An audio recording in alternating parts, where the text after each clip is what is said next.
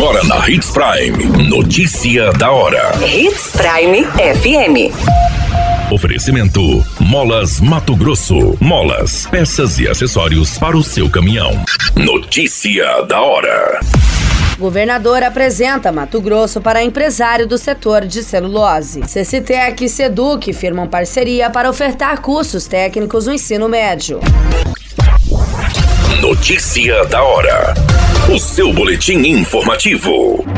O governador Mauro Mendes se reuniu com o empresário Jackson Wijaya, fundador da Paper Excellence, em Xangai, no final de semana.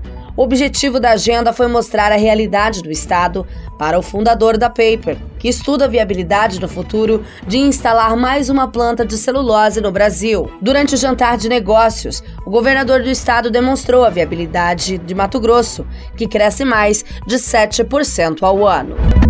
Notícia da hora. Na hora de comprar molas, peças e acessórios para a manutenção do seu caminhão, compre na Molas Mato Grosso. As melhores marcas e custo-benefício você encontra aqui.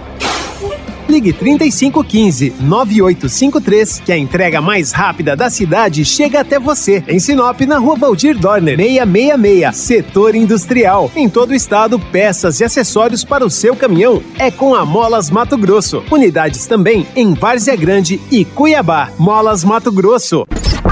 A notícia nunca para de acontecer e você precisa estar bem informado.